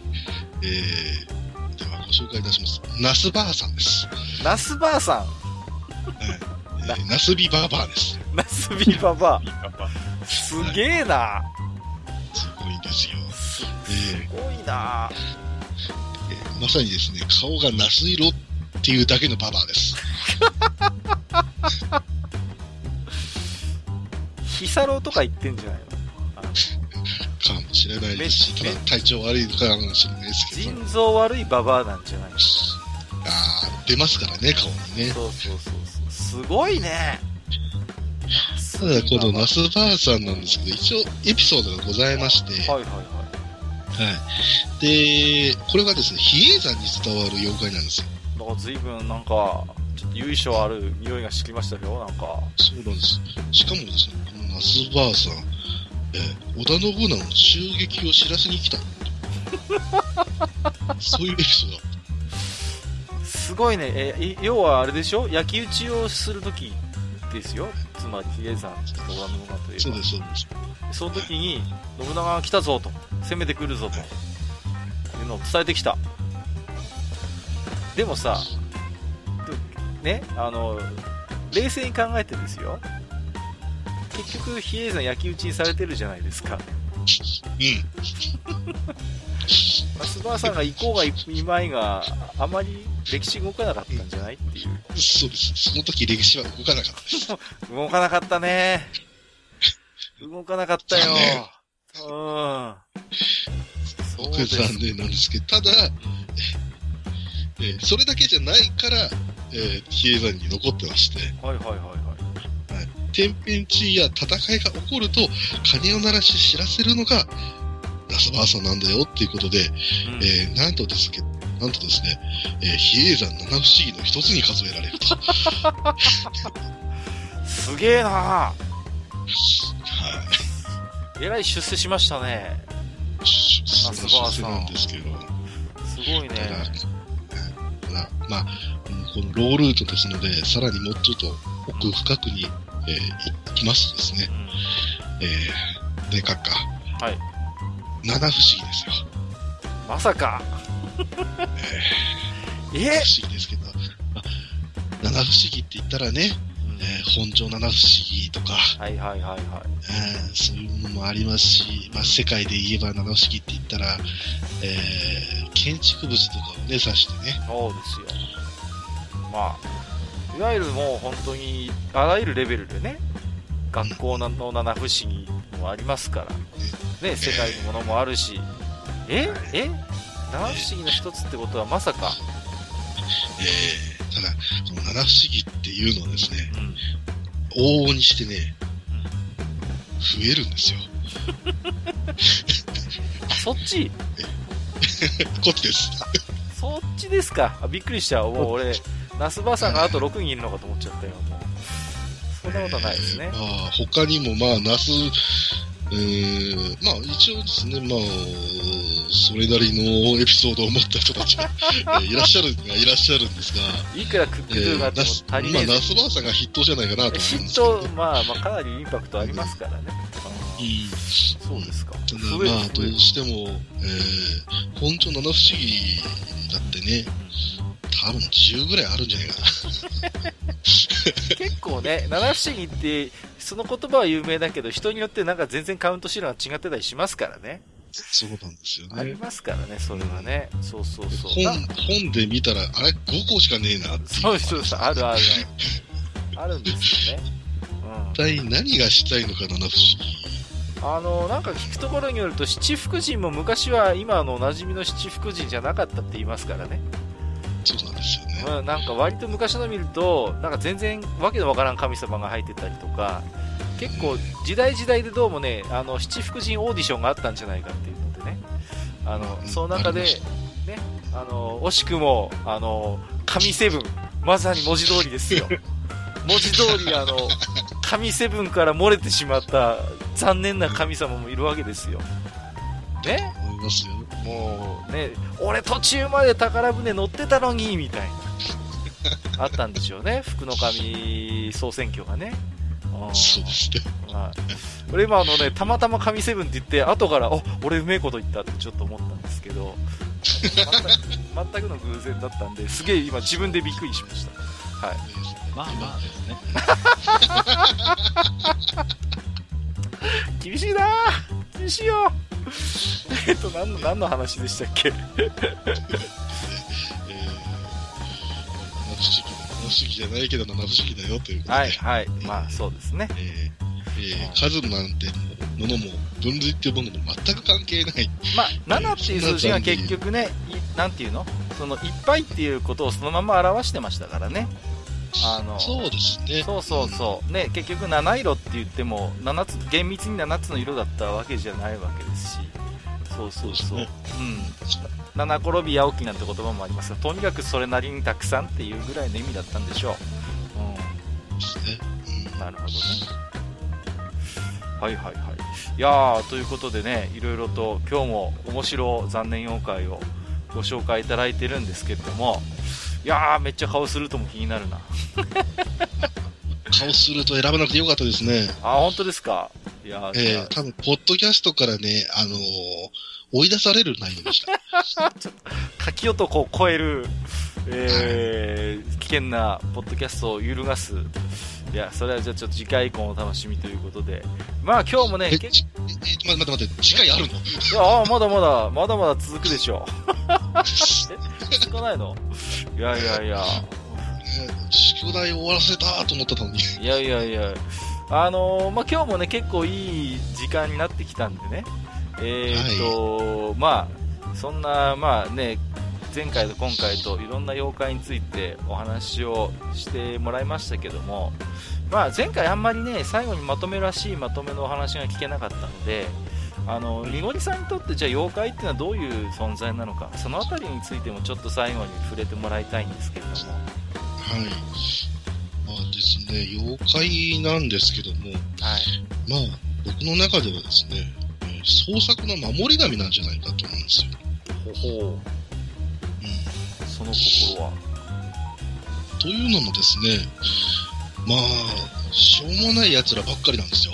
まあ、それは本当によく分かりましたよ、前回と今回のお話。えー、で、もうまあ、皆さんが本当に一般的に、まあ、知っている通り、まあ、怖い妖怪、えー、まあ、恐れ多いけども、まあ、やっぱりちょっと、ああ、そっとしておこうとかっていう妖怪とか、いろいろ様々あるわけなんですけども、こういった妖怪っていうのは、やっぱり昔から、えー、話を作ったりだとか、えー、絵に描いたりとか、文に書いたりだとか、そういうもので、ようやく受け継がれていった一つの結晶なんですよ。で、今ですと、まあ、えー、まあ、なんと言いますか、昔はこういうものは自然淘汰されていくというか面白くないものは全然伝わらないとか、インパクトは、ないものは、まあ、だんだん消えゆくような、そんなものもあったと思うんですけど、はいはい。じゃあ今現代で創作って見てみるとですね、やっぱ玉石混交なわけで、えー、いっぱいある中でも、こんなに尖ってるものは売れるかいよとか言って、でも、頭の片隅には残っている。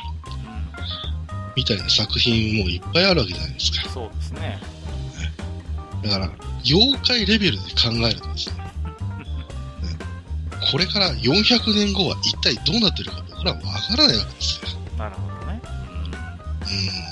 うん。だから今、もし、えー、書き留めておいて、ある程度形にして出しておけば、もしかしたらそれが、400年後、500年後の妖怪になってるんじゃないか。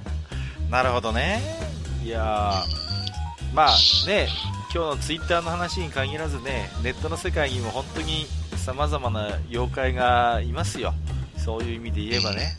うんうんうんうんだから何て言うんですかねその妖怪というものにそのある種そう託してしまうっていうねそういうなんかやっぱ力学っていうのが、やっぱ人間の中に働くんでしょうね。うん、うん。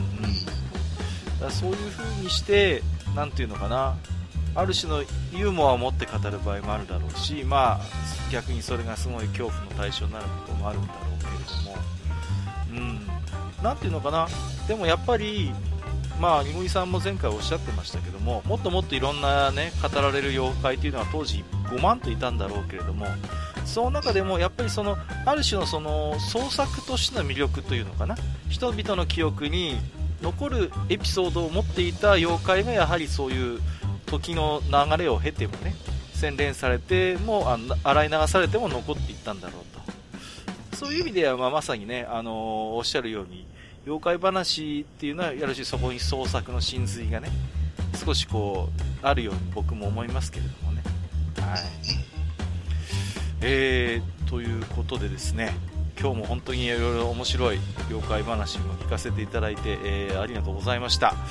えー、またね、えー、みごりさんといえば妖怪みたいになっちゃってますけども、まあ、あの、妖怪話に限らずまたね、えー、来年もこの愚者の宮殿にいろいろおいでいただいて楽しいお話をね、お聞かせいただければと思いますので、えー、ということで、えー、本日もみごりさん、マスター、ありがとうございました。ありがとうございました。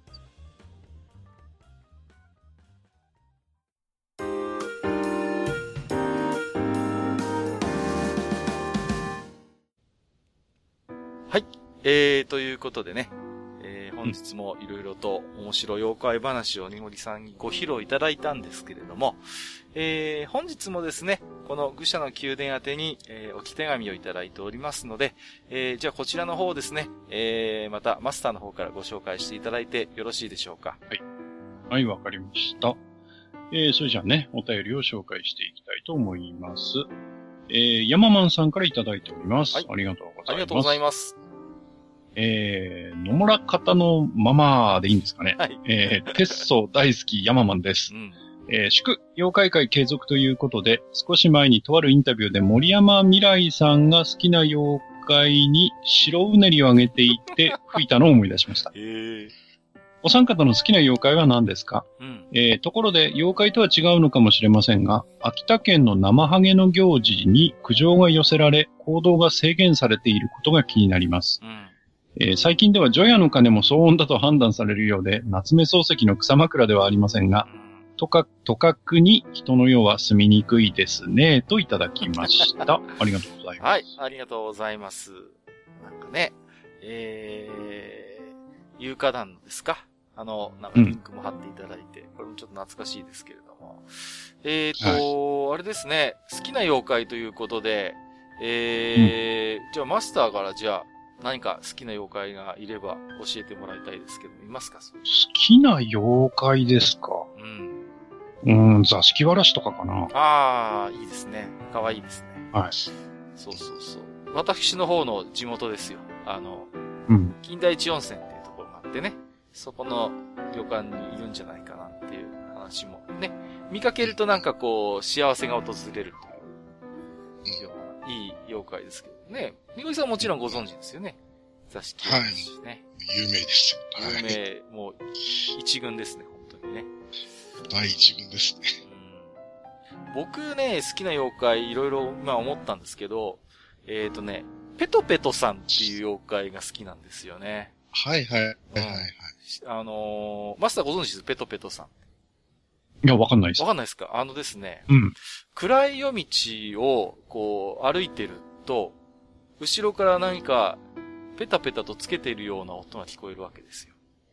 で、うん、立ち止まると、その音も聞こえる。で、また歩き始めると、後ろからペトペトとついてくるような音が聞こえるっていう妖怪なんですよ。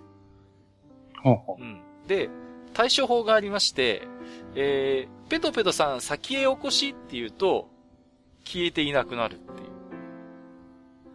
う。そういう妖怪がいるんですよ。これ、ニゴリさんご存知ですか？うん、昨今の、い、まあ、萌え妖怪では結構有名ですね。あ、そうなんですか？全然それは知らないや。へえ。まあ、言ったら、これがメインでラノベも出てますね。あ、本当？あ、メジャーなあ、ご存知なかった？それは知らないです。昔のえっ、と、アニメ化もしました。えー、そうなの？はい、ペトペト全然知らない。あ、そうですか。はい、えー、可愛い女の子になってます。あら水木先生の絵はそんな可愛い女の子じゃなかったですけどね。そうですね。怖いですね。そうですか。うん、なんかね、はい、っていうのは僕ね、ペトペトさんと似たような経験をしたことがあるんですよ。ほう。うんうんうん。あのー、なんていうのかな。その、うちのね、あのー、親父がなんかその、あれなんですよね、ボランティア団体みたいなので、なんか牧場みたいなの経営してて、それで、たまに泊まりに行ってたんですよ、そのロッジみたいなところに、その、牧場のね。で、そういうなんか田んぼのあぜ道みたいなところを、に、あのー、夜中ですよ。あのー、なんか、なん、花火かなんかやって帰り道だったのかな。テクテク歩いてたら、後ろから聞こえてくるんですよ。ペトペトペトって。で、もうその頃には、水木先生の妖怪図鑑を読んでたから、あ、これがペトペトさんだと思って、うん。で、こういう時は、ペトペトさん、先へお越しって言うんだったなと思って、ペトペトさん、先へお越しって言ったら、あの、後ろに地元のおばちゃんが普通にくっついてきてただけだったっていう。誰だ、ペトペトサンタと言って、突っ込まれて終わったっていう。ただ、それだけの話なんですけどね。ねうん、はい。何事もなくてよかったですね。まあ、そうですね。はい。えー、っと、あとはそうですね。まあ、ね、いよいよ年の瀬も近いということでね、除夜の鐘もなんだか騒音だなんだっていうんでね、随分問題になってるところもあるようですけれども、うん、これもなんだか寂しい話と言いますかね。うん。なんか信じられない話ですけど、場所によってはなんか、昼に着きますってとこがあるみたいで。そう。みたいですね。それは本当にジアの金なのかっていうね。もう、とかく、なんていうのかな、そん、うーん、うん、そういうクレームを言う人もいるんだなと思ってね。うん。そういう人こそ、なんか、ジョヤのかに聞かなきゃいけないような気がします、ね。いいですね。いい落とし方。えー、山間さん、ありがとうございました。はい、ありがとうございました。ところで、にごりさんの好きな妖怪は？おお。僕のですね、そうしたら、そうですね。じゃあ、えっ、ー、と、すねこすりっていう。すねこすり？はい。あの、私の知り合いで、すねかじりっていう妖怪は何人か知ってるんですけども。あ、僕も知ってますし、もしかしたら僕もそうかもしれないですね。そうではなくてと。はい、置いといて。はいはい。ええー、まあ、これは、どっちかっていうとまた残念妖怪に近いんですけど。そういうの好きですね。ええー、犬のような姿で、うん、ええー、確か雨の降る夜とかだったかな。うん、ええ夜中道を歩いてる人の足の間をこすられるんですよ。で、こすられた人間、すごい、まあ、歩きにくいじゃないですか。そうですね。うん。ただそれだけなんですよ。で、このすねこすりがですね、あの、最近、まあ、結構フィーチャーされまして、うん、ある一定の妖怪ファンの中では、かなりの萌えキャラになってまして。これもか。うん、そう。言ったらですね、まあ、まあそっちはもう萌え擬人化になっちゃってましたけど、はいはいはい、このすねこすりはただ、ただ犬のような、うん、えー、小動物というか、うん、それが、えー、ただただこっちにくっついて、懐いてくる。うん、そんな姿で描かれるので、うん、まあ、どっちかっていうとマスコットキャラ的な感じで。うん。なんか可愛い感じですよね。そうです。で、もう害も何もないので、うん。なので、でまあ、創作の中でそのすねこすりがフィーチャーされたり、出てきたり、それが主人公のっていうゲームをわざわざ作ったりとか。すごいね。うん。ということで、まあ、今、すねこすりが熱いと。すねこすりが熱い。はい。何言ってんのかさっぱりわかりませんけどね。方から聞いたらね。あ、そうですか。もうそうですよ。何かの健康法、健康法かと思っちゃうんじゃないですか。もう。すねこすり。すねこすりで体重が10キロ落ちたとか、そういう、それ系じゃないんですか？ね、非分症が治ったとかさ。くしゃくでやりますか？いやいやいやいやいや。じゃあ、えー、ということで、ハッシュタグの方もじゃあ、マスターに今日はご紹介いただきましょうかね。はい。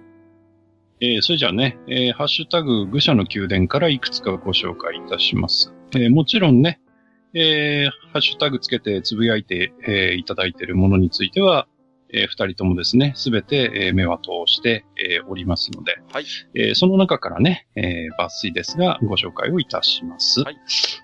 えーと、まず、みたらしダンゴムシさんですね。はい。ありがとうございます。えー、ありがとうございます。えー、前回まであれだけ雄弁だったマスターの気配が感じられないことに途中で気づいて、もうおかしくておかしくて、途中で話飛んだわ、といただきました。本当ですよ、もうね。はい。いやいやいや。いるんやで？いつもいるんやで？はい。いますね。ね、そんな感じですけど。はい。まあね、あのー、関連しましてね、えー、テイタンさんからもいただいております。はいはいはい。えー、今回はマスター休みか、えー、いるなんていうのもね、いただいております。はい。もう、ほんと物の見事に気配消してますからね。はい。いやいやいや、でも聞くところはしっかり聞いてるっていうあたりがね、さすがと言いますか。はい。ありがとうございます。ね、あの、お二人ともありがとうございます。えー、お次行きましょう。えー、虹パパ生活さんですね。はい。えー、地下56階到達。えー、TRPG は全く身近になかったですね。うん、なので、衰退も全く感じない。えー、それどころか、話題に聞くたびにやりたくなってしまいます。うん、しかし、もう周りには一緒にできそうな友人はおらず、無念といただいております。なるほど。やっぱりね、うん、この TRPG っていうやっぱ遊びが本当に周りの環境にものすごいこう、影響を受けるやっぱり遊びっていうところでね。うん。なかなかそういう環境が整わないと遊びたくとも遊べないっていう人はやっぱ結構いましたし、あるいは、やっぱりね、ルールブックとかサプリメントをいっぱい持ってるけど、ほとんどもうコレクションとかしていて、実際に使って遊んだ経験がものすごい少ないっていう層もそれなりにいたりするんですよね。うんうん。まあ、ジダラクサイさんがちょっとそれにコメント寄せてまして、まあ、完全な TRPG でなくても、それっぽい何かを企画してみてもいいかもですね、なんてことをおっしゃっていただいてるんで。はい。まあ、何かポッドキャスト上で何か面白い遊びができればね、またちょっと考えてみたいと思いますけれども。えー、そうですね。そう、はい、例えばね、それこそ、リプレイ調な感じで何かこう、ね、うん。それこそマスターがそのまま冒険者の宿の親父になってみるというのも面白いかもしれないですよ。はいはい。ね。あの、愚者級がそのまま時代がファンタジーになるという、ね。はい。まあ、えっ、ー、と。最初から最後まで何も起きませんけどね。はい。え えー、冒険させてくださいよ。全然掲示板に僕はね、僕は行ってらっしゃいというだけですね。はい。えー、日パパ生活さん、ありがとうございました。はい、ありがとうございます。えー、お次ですね、えー、ボドローさんからいただいております。はい。えー、ありがとうございます。ます。えー、TRPG 氷河期はなぜ起きたのかって、そりゃ同じ時代に MTG という怪物が登場したからだよね。うん、RPG マガジンの MTG コーナーが2分の1ページから1ページ、2ページ、4ページと毎月倍々で増えていく様を見て、ババ様も、もうこの森はダメじゃ、と言ったとか言わないとか、といただいております。ありがとうございます。これは本当ね、実感持ってる TRPG プレイヤーいっぱいいると思いますよ。本当にギャザリングに侵食されてったで、いつの間にか自分もギャザになっていったっていう人は多いと思うんですよね。うん、ジダラクサイさんからコメントでいただいてましてね。TRPG 界には金色の野に出てくる青き衣をまとった救世主は現れなんだ。ここも時期、マジックスギャザリングに落ちるということでね。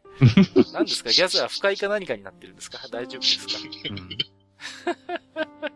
この辺、ニゴリさんは何かこう、ないですか？うーん。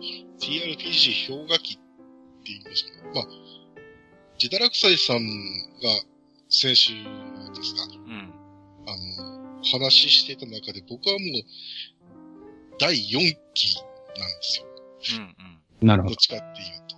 それこそもう、ニコニコ動画とか、あっちの方でこう、話題が移ってきて、そっちでやった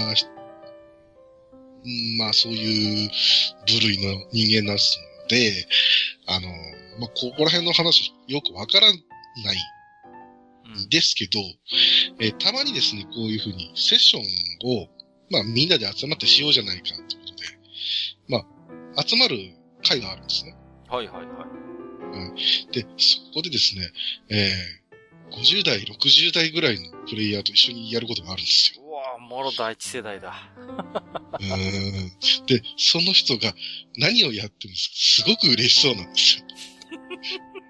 僕が拙いマスタリングをしているとしても、ニコニコニコニコしてたり、えー、それこそマンチプレイをし始めてる人がいてもニコニコニコニコしてるんですよ。すごいね。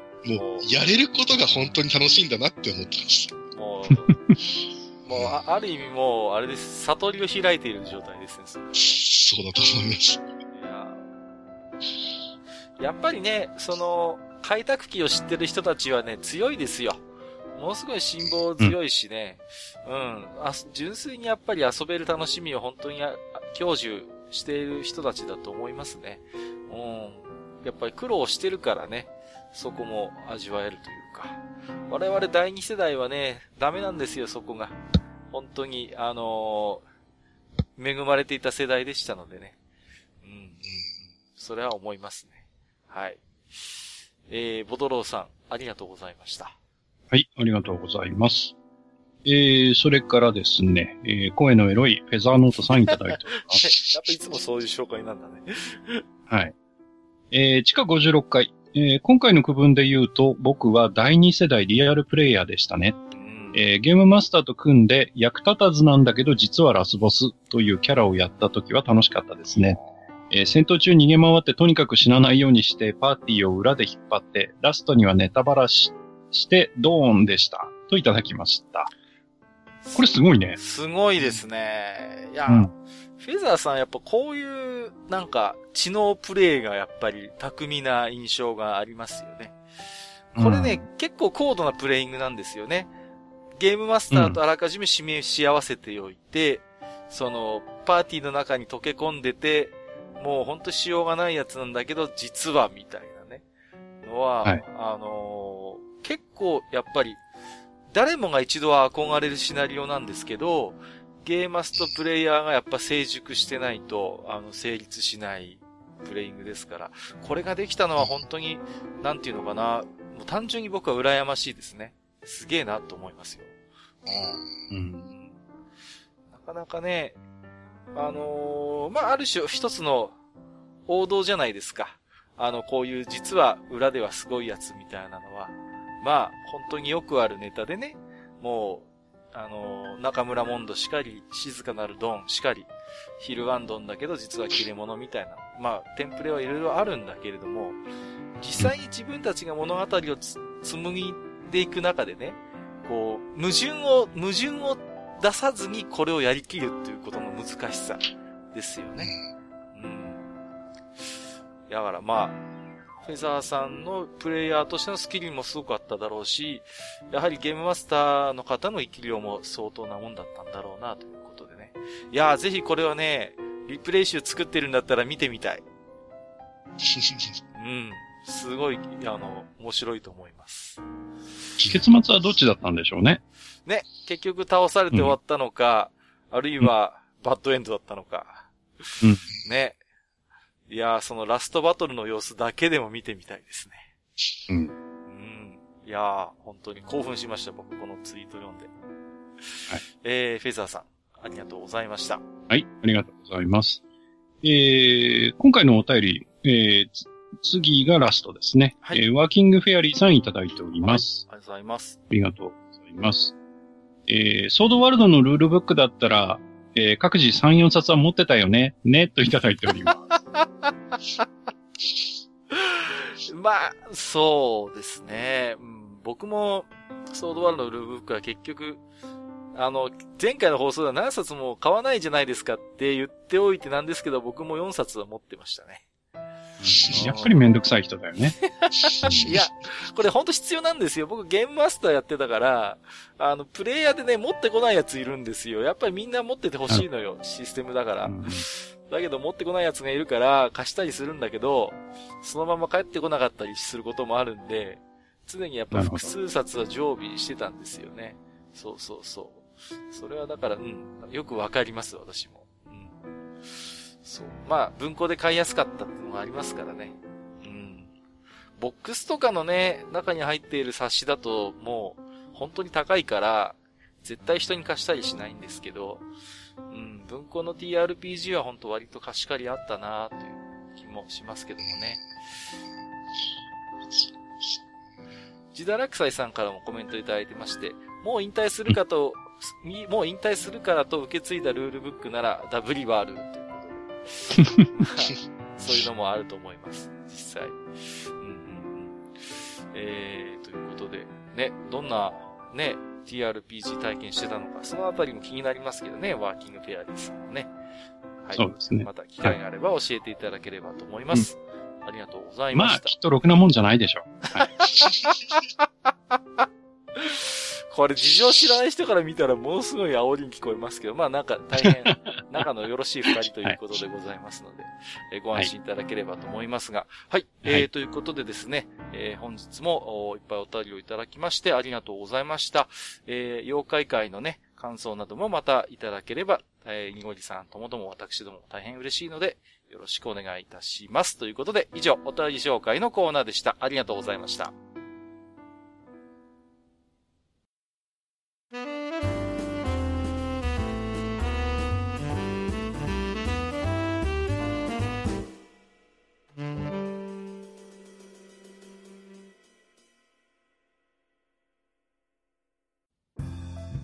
はい、えー、というわけで、えー、今日はね、えー、ゲストににごりさんをお迎えしまして、えー、2度目の妖怪会ということで、まあいろいろね、残念妖怪とか、えー、お話をしていただきました。えー、非常にね、面白かったんですが、えー、今日のところはこの辺で、えー、看板ということにしたいと思います。はい。えっ、ー、とまあね、にごりさんがあの、今日最後の方でね、あの、うん、現代にもね、今後妖怪としてね語り継がれるようなそういうまああの不思議な話とか怪奇怪異の類もあるんじゃないかなっていうことをおっしゃってましたけれどもね、うんうん、まああの何ですか。最近僕映画館行ってまああのローグワン見てきたって話は前回もしたんですけれどもあの映画泥棒ってやつが出てくるじゃないですか。必ず上映前にね。あのーはいはい、ね、ジュース君とポップコーン君がなんか見てたら、前の方、あの、なんですか、白い手袋して、なんかダンスをするカメラ男が現れるって言ってね、あのー、まあ、要は映画館でね、そういう盗撮行為は犯罪ですよっていうのを、多分これ、どこの映画館でも必ず事前にやってると思うんですけど、昔はさ、昔は普通に最初にあのそのカメラ男が映画館で捕まって終わりだったんですよね。であのポップコーン君とジュース君が怒ってるって話だったのに最近あの時代なんでしょうけれども続きがなんか必ずあるようになって家であのジュース君とポップコーン君がくつろいでる時にジュース君が違法ダウンロードしてるんですよね。そう。でジュース君が自宅で捕まるっていうのなってるじゃないですか。これ映画館行く人なら多分分かっていただけると思うんですけど。ね。お前あんなに映画館で怒ってたのにお前お前家でそんなことやってるんかみたいなさ。もう俺は本当だからジュース君にはすごい幻滅したんですよ。あのシーンが加わってから。お前そんなことしてんのかよみたいなね。そうそうそう。まあなんかああいう擬人化の類っていうんですかね、まあ、映画のそういうあのおなじみのものにかこつけてねああやって分かりやすくドラマ仕立てにするというのもまあなんていうかなあれを妖怪というまでは言いませんけれどもねああいうやっぱストーリー仕立てにする上でああいうなんていうのかな、うん、擬人化の類っていうのはまあ日常的にもやってることなんだなというふうに思いますけれどもね。いやしかしあのみのりさんのねさっきのロールートカオスルートのカオスルートがまだまだちょっと気になってるんですけれども、はい、この辺りはまたお話しいただける機会もいただけるんでしょうかねいや、ないと思いますね。あ、そうですか。ないでしょうね。いやいや、さっきの。もう、もう、もう皆さん、あ、ま、もういいだろうっていう。そうですか。いや、でもね、さっきの話でうまいなと思ったのは、ロールート、カオスルートで、バルバムッサのネタを振りをして、ちゃんと比叡山の焼き討ちにかかっていたっていうね、この辺がね、巧みだなと思ってね。そこはちょっと。それ、そうですね。そのルートしか考えてなかったけどね。あ、閣下なら当然 L を選ぶだろうと。そう。なるほど。ある種、ちょっとのマジックみたいな感じ。なるほどね。えー、ということで、えー、と次回のね、愚者の宮殿のご案内なんですけれども、えー、久々にね、懐かしシリーズやってみたいなと思ってるんですよ。で、一回ね、あの文房具の話はしましたけれども、今回はですね、うん、えー、ああ、懐かしの学校文具っていうことで、あのー、学校に少し寄せてね、なんかそういう、なんかいろいろあったなって話をしたいんですよね。学校文具、なるほど。はいはい。まあ、文具に限らなくてもいいかもしれないですね。僕がよく覚えてるのは、うん、あの、何ですか、えー、手洗い場に必ずあの、みかんの網にの中にあのレモン石鹸が入ってるっていうね。石鹸ね。そうそうそう。わ、はいはい、かりますかね？わかりますね。あの赤いみかんネットにあのレモン石鹸ぶら下げて、それで手を洗うみたいなね。その辺のなんか、懐かし話をちょっとしたいなと思ってるんですよ。はい。うんうん、だから、まあね、あのー、そういう皆さんもそういう何か学校の中のそういう思い出グッズみたいなのがあればね、また、あのーうん、寄せていただければと思います。せっかくですから、にごりさん何かそういうの思い出せるのあります？あそうですね。これは、まあ、地方の呼び名がまず出てきちゃうんですけど、うん、B 氏って言って。は ?B 氏。B 氏いや、全然わからない。なんだ？いわゆる模造紙なんですよ。ああ、大きい模造紙。はいはいはいはいはいはい。うん。それのことをなぜかここの地方では B 氏って言うんですけど。へえ。なんか言われがあるんでしょうね。アルファベアルファベットの B なんですか？みたいですね。うん。みんなその、それで多分使ってると思うんですけど。はいはいはい、なんだとかの、あの、さ、本とかのサイズで B ってあるじゃないですか。うん、うん、B 版ってありますね。うん。うん、で、それの B のゼロじゃねえか。ああ、なるほどね。いうことで、あの、まあ、話の上では、えー、そうなってたんですけど、全く、えー、それがですね、うん、都市伝説化してるっていうこともありつつも、はいはい、結構あれ、美術使ったなっって、そういう話はよく出ますね。そうですね、よく自由研究とかで張り出したりとかするときにね、うん、活躍します、ね、意外と必須だったりする。そうそうそうそう。ね、大人になるとあんなサイズの用紙使うことまずないからね。ないですね。そうそうそうそう。ああ、懐かしいな。マスターも一つだけ、せっかくですから、何か、パッと思いつくのがあれば。あの、先生の使ってたでっかいコンパス。ああ、ありますね。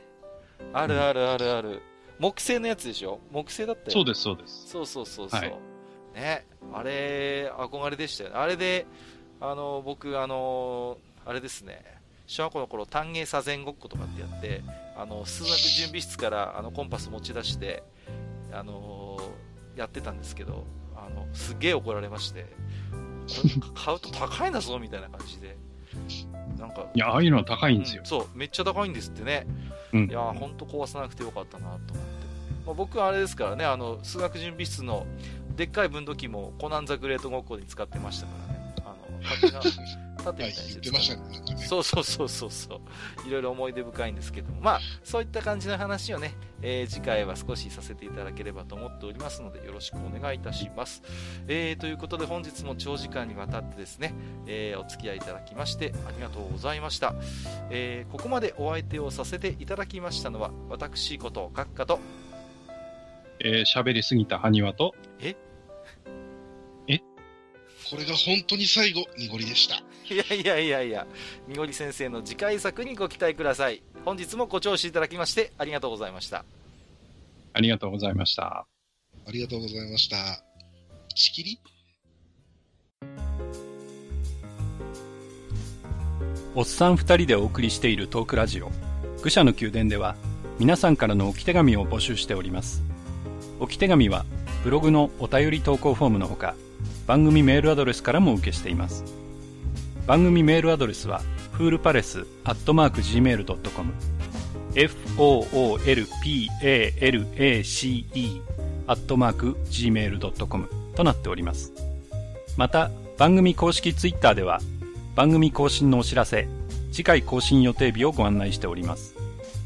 ブログのリンク、またはツイッター上で愚者の宮殿を検索してフォローしていただければ幸いです。また、公式ツイッターへのリプライや、ハッシュタグ、愚者の宮殿をつけていただいたつぶやきも番組内でご紹介させていただく場合がございます。皆さんからの置き手紙お待ちしております。